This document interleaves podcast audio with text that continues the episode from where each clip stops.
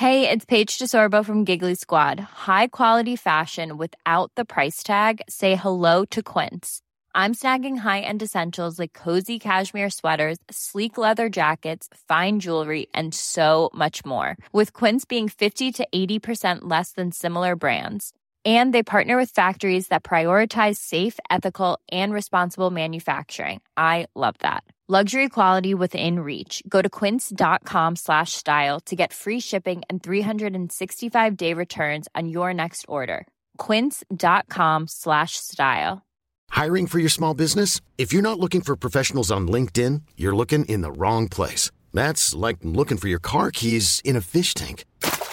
LinkedIn helps you hire professionals you can't find anywhere else, even those who aren't actively searching for a new job but might be open to the perfect role. In a given month, over 70% of LinkedIn users don't even visit other leading job sites. So start looking in the right place. With LinkedIn, you can hire professionals like a professional. Post your free job on linkedin.com slash achieve today.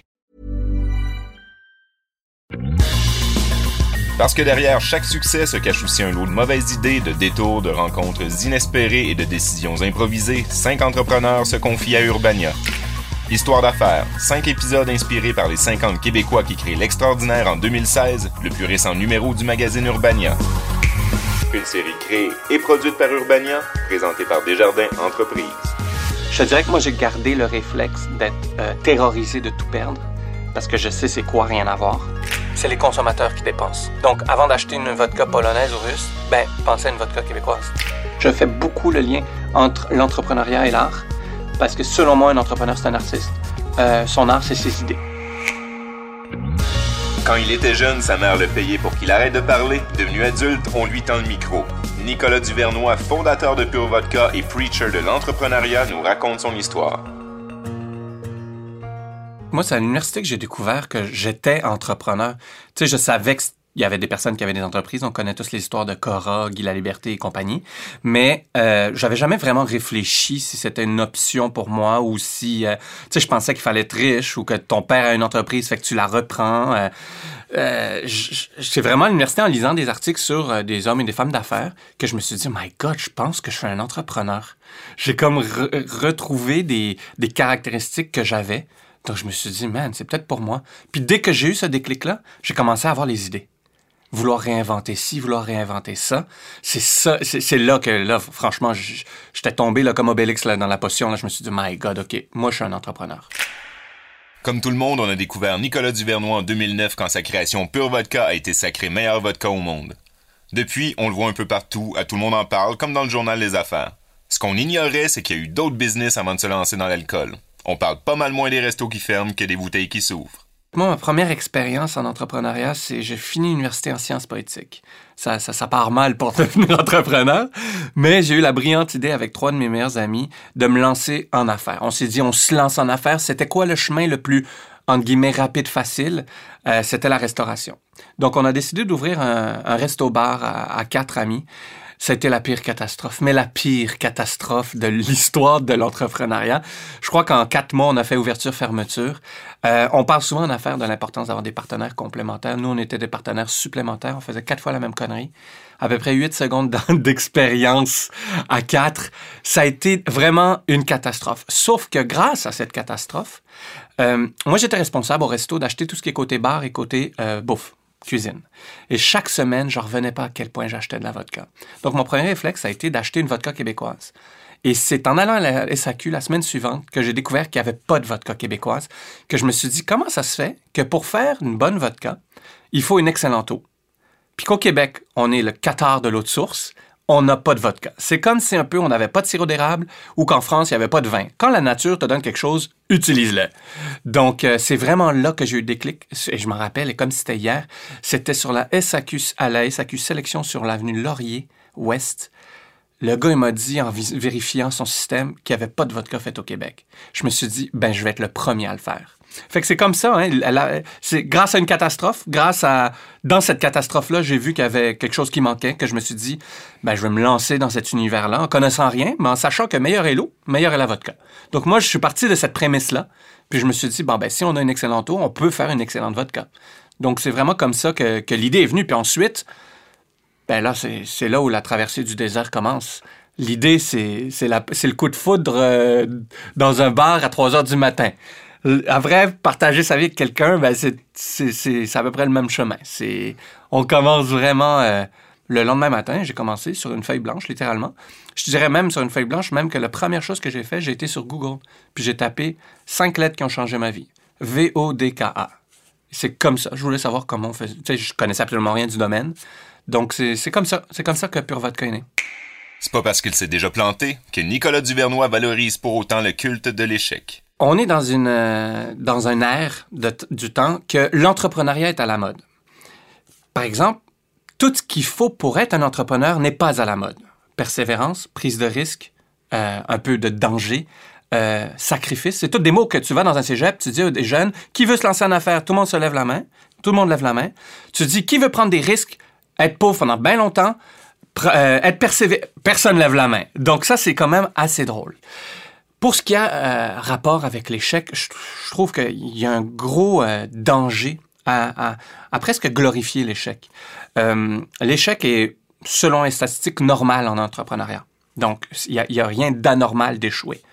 Par exemple, faire en sorte de faire croire que l'échec est un chemin obligatoire, je trouve que c'est très dangereux. Euh, l'échec, je l'ai vécu. J'ai vécu un échec catastrophique. D'ailleurs, dans ma carrière, j'ai vécu beaucoup plus d'échecs que j'ai vécu de réussites. Euh, mais l'échec, ça fait mal. L'échec, ça peut te faire perdre énormément d'argent, énormément de temps, des amis, euh, des problèmes familiaux. échouer en affaires fait très mal. Donc, ce que je préférais qu'on promouvoie, c'est que l'échec n'est pas la fin de ton parcours, c'est malheureusement un, moment très difficile à vivre. Mais c'est pas. Eh, il faut pas normaliser l'échec. Il faut pas dire c'est pas grave l'échec. Non, l'échec c'est grave. C'est pas parce que c'est grave qu'il faut pas le vivre. Euh, ça c'est vraiment un. Moi je fais je fais un... tu sais j'analyse beaucoup l'entrepreneuriat parce que mon chemin était particulièrement difficile puis tout ce que je vois de l'échec, quand, on parle autant de l'échec que euh, du financement, le financement, je trouve que la spéculation des entreprises qui, lèvent des millions quand ils sont presque juste une idée, tout ça, je trouve que c'est contre-entrepreneurial. Ça enlève le, mot qui est très important qui s'appelle persévérance. Ah ben c'est pas grave si ça marche pas. Euh, ferme ton entreprise puis lance-toi-en une autre. Wow, wow. C'est pas la première engueulade avec ta copine que tu dis ben casse avec puis euh, trouve-en une autre. Donc euh, je trouve que là ça tire tout bord tout côté en entrepreneuriat. je dis pas que j'ai raison. Mais j'essaie de mettre une réflexion derrière l'entrepreneuriat. Euh, c'est pas juste se lancer en affaires, se lancer en affaires. C'est aussi pourquoi on se lance en affaires, c'est humaniser aussi le monde des affaires parce que c'est pas juste une entreprise, c'est pas juste un produit, il y, a une, personne en arrière, une histoire en arrière. Donc, euh, l'entrepreneuriat, je, je crois que dans les prochaines années, va, va, va avoir, il va avoir beaucoup de fluctuations. Euh, il y a toutes ces modes. Mais l'échec, une fois qu'on vit l'échec, euh, je te dirais que ça. Il y a un seul avantage à l'échec, c'est que ça fait tellement mal que la deuxième fois que tu te lances, tu fais tout pour ne pas le revivre. C'est surtout ça l'avantage de l'échec. Mais c'est pas normal. Il faut pas croire que c'est normal.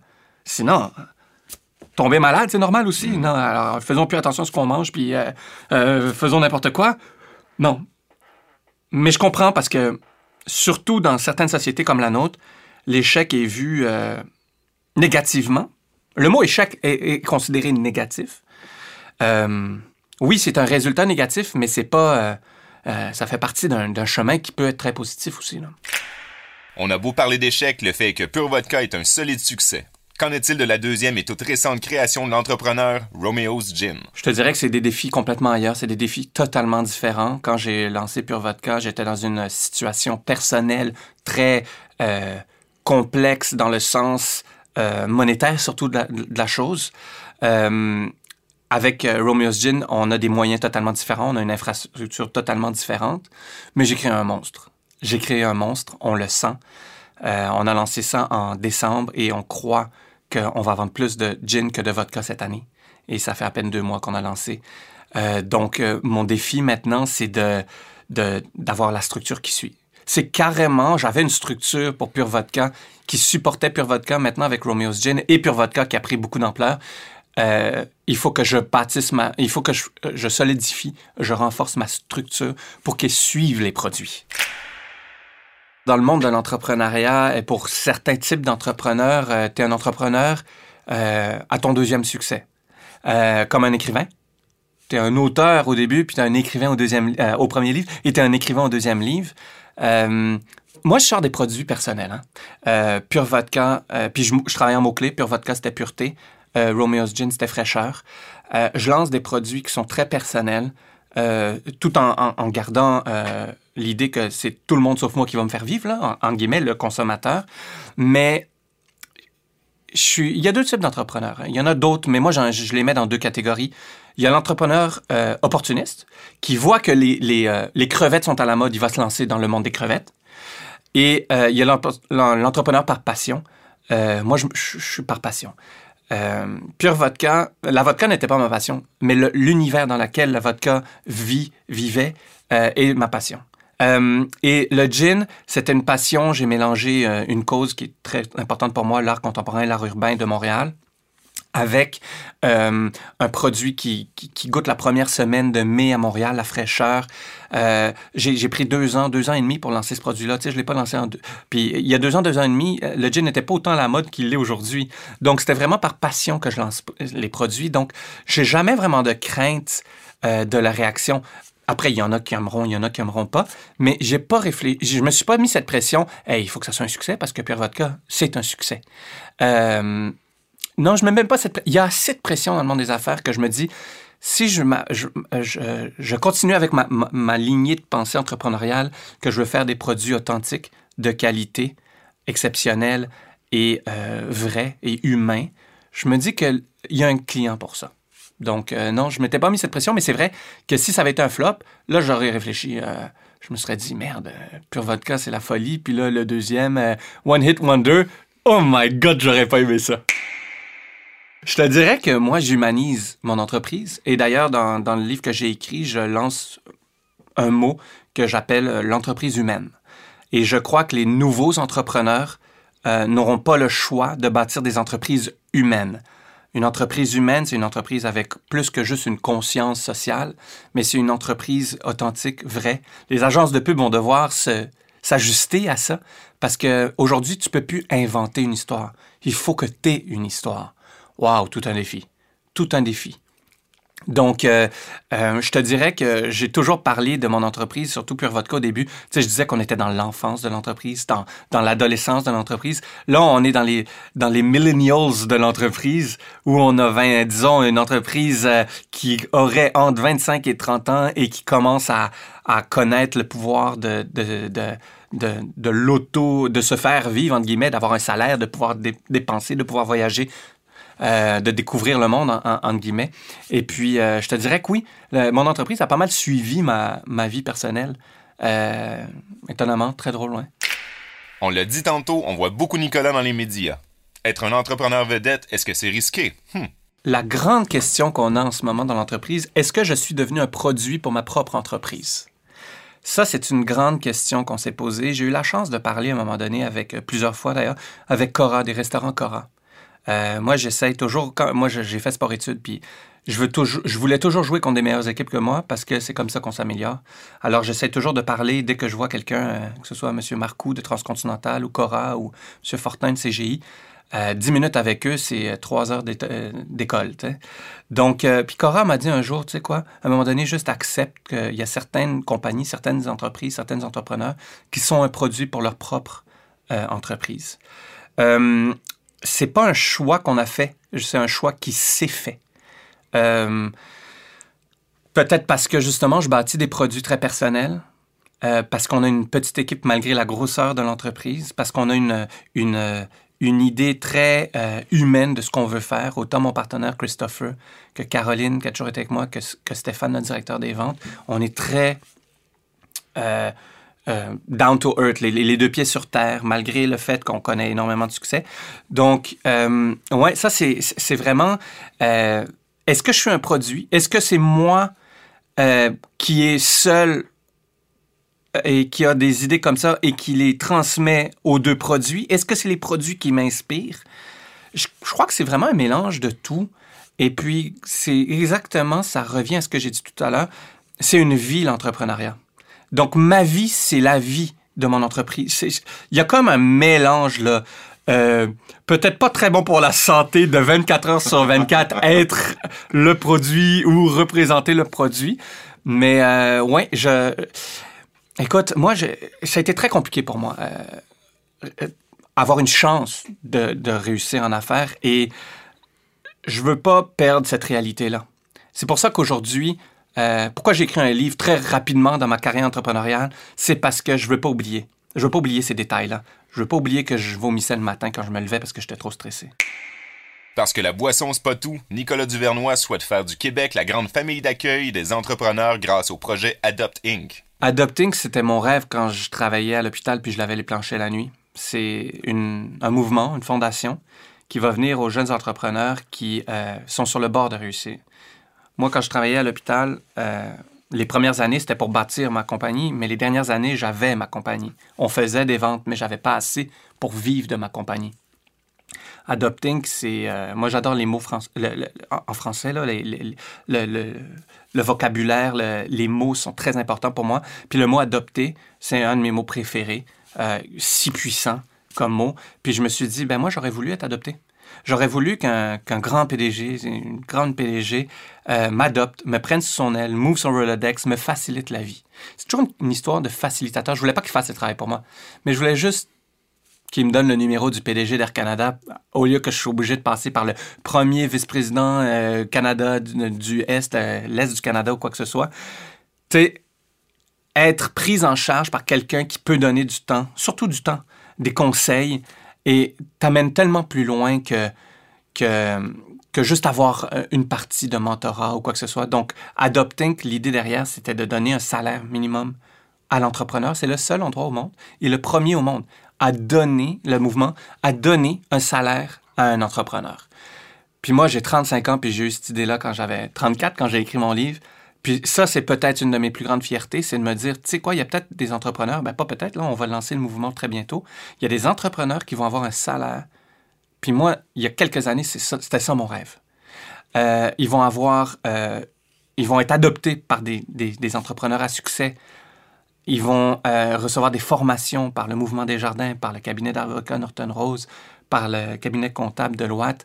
C'est vraiment la Cadillac de Cadillac du support entrepreneurial. Ce que je veux faire, c'est que pourquoi je veux prendre des entrepreneurs qui sont sur le bord de réussir? C'est parce que s'ils sont sur le bord de réussir, c'est qu'ils ont déjà sué. Je veux pas faire croire que l'entrepreneuriat, c'est facile. Je veux pas prendre des startups et dire, voici, je vous donne tout. Parce que non, non, je veux que tu sues. Je veux que tu des... Je veux voir de quoi tu es faite. Puis ensuite, quand là, t'es es rendu euh, sur les genoux puis que t'es encore avec un sourire, là, on va t'adopter. C'est vraiment exactement. Écoute, c'est encore une fois, regarde, le mouvement encore, c'est personnel. Ça aurait été mon rêve, moi, d'être adopté. Donc, c'est pour ça que j'ai appelé ça Adopt Inc. Et puis, euh, j'ai réussi avec Anne Marcotte et Philippe de Gaspé-Vaubien qui ont fondé ça avec moi. On a réussi à, convaincre, écoute, des monstres, là, Mouvement des Jardins, euh, cabinet d'avocats Nortonneau, je crois qu'il y a 7000 avocats, de Deloitte. Euh, le journal des affaires. C'est la folie, là, ce soir-là. Je suis un jeune entrepreneur qui commence à connaître un peu de succès. Et puis le monde sont comme, oh my God, c'est tellement une idée excellente. Moi, je suis comme très content de, pouvoir euh, tout de suite redonner. J'aurais trouvé ça plate d'attendre à 75 ans pour redonner. Je vais tout de suite. Euh, se préparer pour réussir en affaires, ça c'est très important parce que très souvent on se lance en affaires sans être préparé. Pourtant, on se prépare pour réussir un examen à l'école, on se prépare pour, pour gagner un match, on se prépare qu'on on est célibataire puis on veut draguer, mais on se prépare pas qu'on veut se lancer en affaires. C'est quand même drôle, tu sais. Si à ce point-ci de l'histoire, vous vous demandez de quoi l'air l'entrepreneuriat québécois en 2016, voici un indice. La mousse est superbe. On arrive à la, au top de la vague, où ça fait 4-5 ans là, que l'entrepreneuriat, on en parle. Il y a vraiment un, une montée de mousse, entre guillemets. Là. Et là, la mousse est superbe en 2016. Là, ça fait 3-4 ans qu'il y a des émissions à la télé euh, qui parlent d'entrepreneuriat. Les entrepreneurs sont devenus presque des équivalents des vedettes de la chanson, quoi que ce soit. Donc, euh, plus que jamais, 2016 est important en entrepreneuriat parce qu'il y a beaucoup d'entreprises qui sont lancées dans les 3-4 dernières années où là, ils vont commencer à soit fermer, soit faire des profits souvent, c'est par cycle de 3-4 ans là, que, que, tu épuises ou que tu n'épuises pas le monde. Donc, euh, c'est pour ça que je trouve qu'il y a une superbe euh, euh, vague qui, est prête à prendre, là, à surfer là, en ce moment-là. Je crois qu'il y a beaucoup d'initiatives qui ont été lancés par l'école d'entrepreneurship de Beauce, par le HEC, par Concordia, par, par vraiment pas mal tout le monde là, comprend maintenant que l'entrepreneuriat c'est important. Donc je crois que c'est vraiment euh, puis c'est une année aussi où je crois personnellement que l'économie va recommencer à bien aller, l'économie mondiale. Donc, euh, c'est pour ça que j'ai dit que c'était crucial cette année. Quand il avait les planchers, Nicolas convoitait certaines œuvres qu'il était trop pauvre pour acheter. Question de rendre l'art plus accessible, il a décidé de transformer Romeo's Gin en un véhicule pour les artistes montréalais. Et tant qu'à y être, pourquoi ne pas en faire une fondation? Très important. Toute ma vie, j'ai été quelqu'un qui a adoré ben, l'architecture, bien sûr, mais toute forme d'art. Et euh, quand, euh, à un moment donné, j'ai découvert un artiste qui s'appelle Sticky Peaches de Montréal, et puis que j'adore, très reconnu. Et à un moment donné, je, Bon, je me suis dit, ah, ben, je vais aller voir combien sont les tableaux. Puis dans le temps, je l'avais le plancher. Puis c'était, c'était beaucoup trop d'argent pour un laveur de plancher. J'étais comme merde. C'est tellement triste. J'ai trouvé ça tellement triste parce que l'art, comme le vin, a été un peu euh, euh, volé par les riches, entre guillemets. Parce que le vin, c'était pas un alcool riche. Euh, puis l'art, l'homme de Cro-Magnon, quand il dessinait un mammouth dans les caves, on s'entend que c'était pas pour revendre. Mais vu que le, le talent maintenant se monnaie, c'était devenu inabordable. Et moi, ce que je voulais, c'était démocratiser, redémocratiser l'art. Euh, et spécialement l'art de Montréal. On parle beaucoup de Montréal comme ville créatrice. Mm-hmm. on exporte beaucoup d'idées, mais on n'exporte pas nécessairement beaucoup d'art. Donc, en choisissant un artiste montréalais pour chaque édition de Romeo's Gin, c'était un peu un clin d'œil à l'art, mais en plus, un pourcentage des ventes va à la Fondation Roméo qui préserve, promouvoit et démocratise l'art contemporain et l'art urbain à Montréal et ailleurs, parce que si on va à Toronto, l'argent va rester à Toronto. Si on va à Séoul, l'argent va rester à Séoul. Je veux être un produit local, international. Et puis, euh, l'art, pour moi, euh, je fais un lien direct. Donc, malheureusement, c'est ça. Quand je voulais acheter le tableau à ma, femme, je pouvais pas. Donc, ça m'avait attristé. Donc, je me suis dit, ben, je vais, je vais pas faire, je vais faire en sorte qu'on peut avoir au moins ce tableau-là sur une bouteille. En plus, tu peux avoir du fun en, en, le consommant, entre guillemets. Et puis, euh, euh, c'est vraiment une cause qui est très importante pour moi parce que je fais beaucoup le lien entre l'entrepreneuriat et l'art. Parce que selon moi, un entrepreneur, c'est un artiste. Euh, son art, c'est ses idées. Donc, j'ai vraiment fait le tour de tout ça dans ma tête. J'ai fait tous ces mélanges-là. Puis je voulais que ça goûte la fraîcheur de Montréal, la fraîcheur de Montréal, souvent, c'est la première terrasse. Là, je crois que très bientôt, ça arrive. Donc, euh, voilà, c'est comme ça que, que, Romeo's euh, Gin est né, que l'idée derrière est née. Puis je voulais faire plus que juste... Avec Pure Vodka, on fait beaucoup de levées de fonds. Euh, parce que, surtout pour Sainte-Justine, qui m'a permis de faire Pure Vodka, et pour plein d'autres causes, mais parce que c'est très important pour moi de faire d'une pierre deux coups en permanence. Faire un bon coup pour moi, parfait. Faire un bon coup pour quelqu'un d'autre aussi, c'est encore mieux. Et je me suis dit, euh, avec Romeo's Gin, comment monter ça à une autre étape? Et je me suis dit, ben, tu sais quoi, il va y avoir une cause attachée au produit. Et euh, j'espère que dans dix ans, l'entrepreneuriat social, ça va s'appeler l'entrepreneuriat. Je crois que l'entrepreneur doit prendre une place beaucoup plus grande dans la société. Puis je fais toujours un clin d'œil à ma grand-mère, dans le temps, elle me disait, tu sais comment, Nicolas, tu sais comment ça s'appelle une carotte biologique de mon temps? je lui disais non. Elle disait une carotte. Donc, moi, j'ai hâte de dire à ma fille, tu sais comment ça s'appelait l'entrepreneuriat social L'entrepreneuriat. Donc, euh, c'est très important euh, pour moi que l'entrepreneur soit aussi, vu qu'il prend tant de place dans la société, ben, qu'il s'implique. Hmm. Vendre l'idée à mon équipe a été facile. Vendre l'importance de la, la, fondation a été moins facile parce qu'on comprenait pas. Ils, ils comprenaient, mais ils comprenaient pas trop. Puis je leur ai dit, écoute, on n'est pas un produit avec une fondation. On est la première fondation au monde avec un produit. Là, ils ont tous compris à quel point c'était important pour moi de redonner. On veut redonner concrètement aussi. Je veux pas nécessairement avoir une aile dans un musée qui s'appelle Romeo's Gin. Je veux absolument qu'il n'y ait aucun jeune dans aucune école qui n'a pas de crayon de couleur. Mm-hmm. Parce qu'il y a des écoles qui ont coupé dans les budgets de crayon de couleur. Il faut vraiment rendu à pu avoir une scène.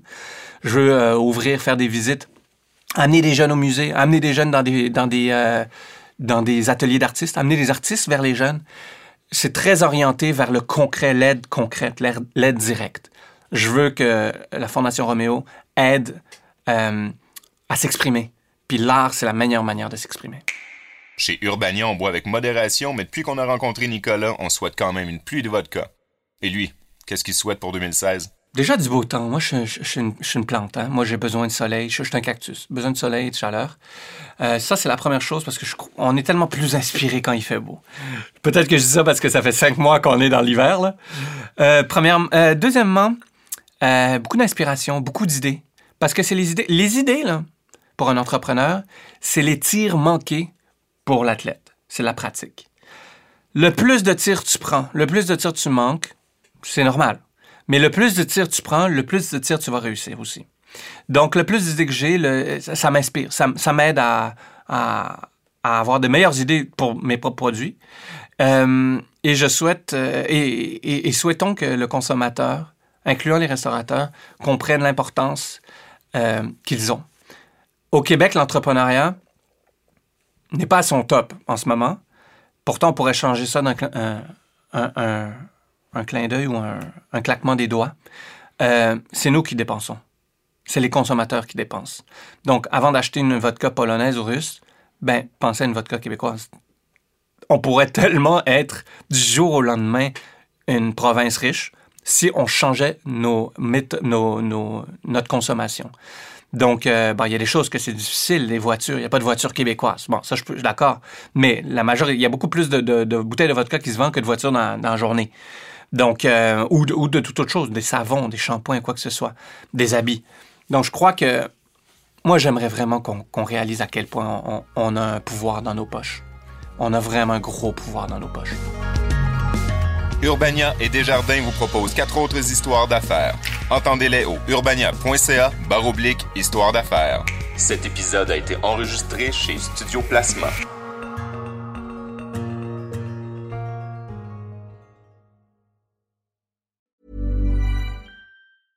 When it comes to your finances, you think you've done it all. You've saved, you've researched, and you've invested all that you can. Now it's time to take those investments to the next level by using the brand behind every great investor, Yahoo Finance. As America's number one finance destination, Yahoo Finance has everything you need, whether you're a seasoned trader or just dipping your toes into the market. Join the millions of investors who trust Yahoo Finance to guide them on their financial journey. For comprehensive financial news and analysis, visit yahoofinance.com, the number one financial destination, yahoofinance.com.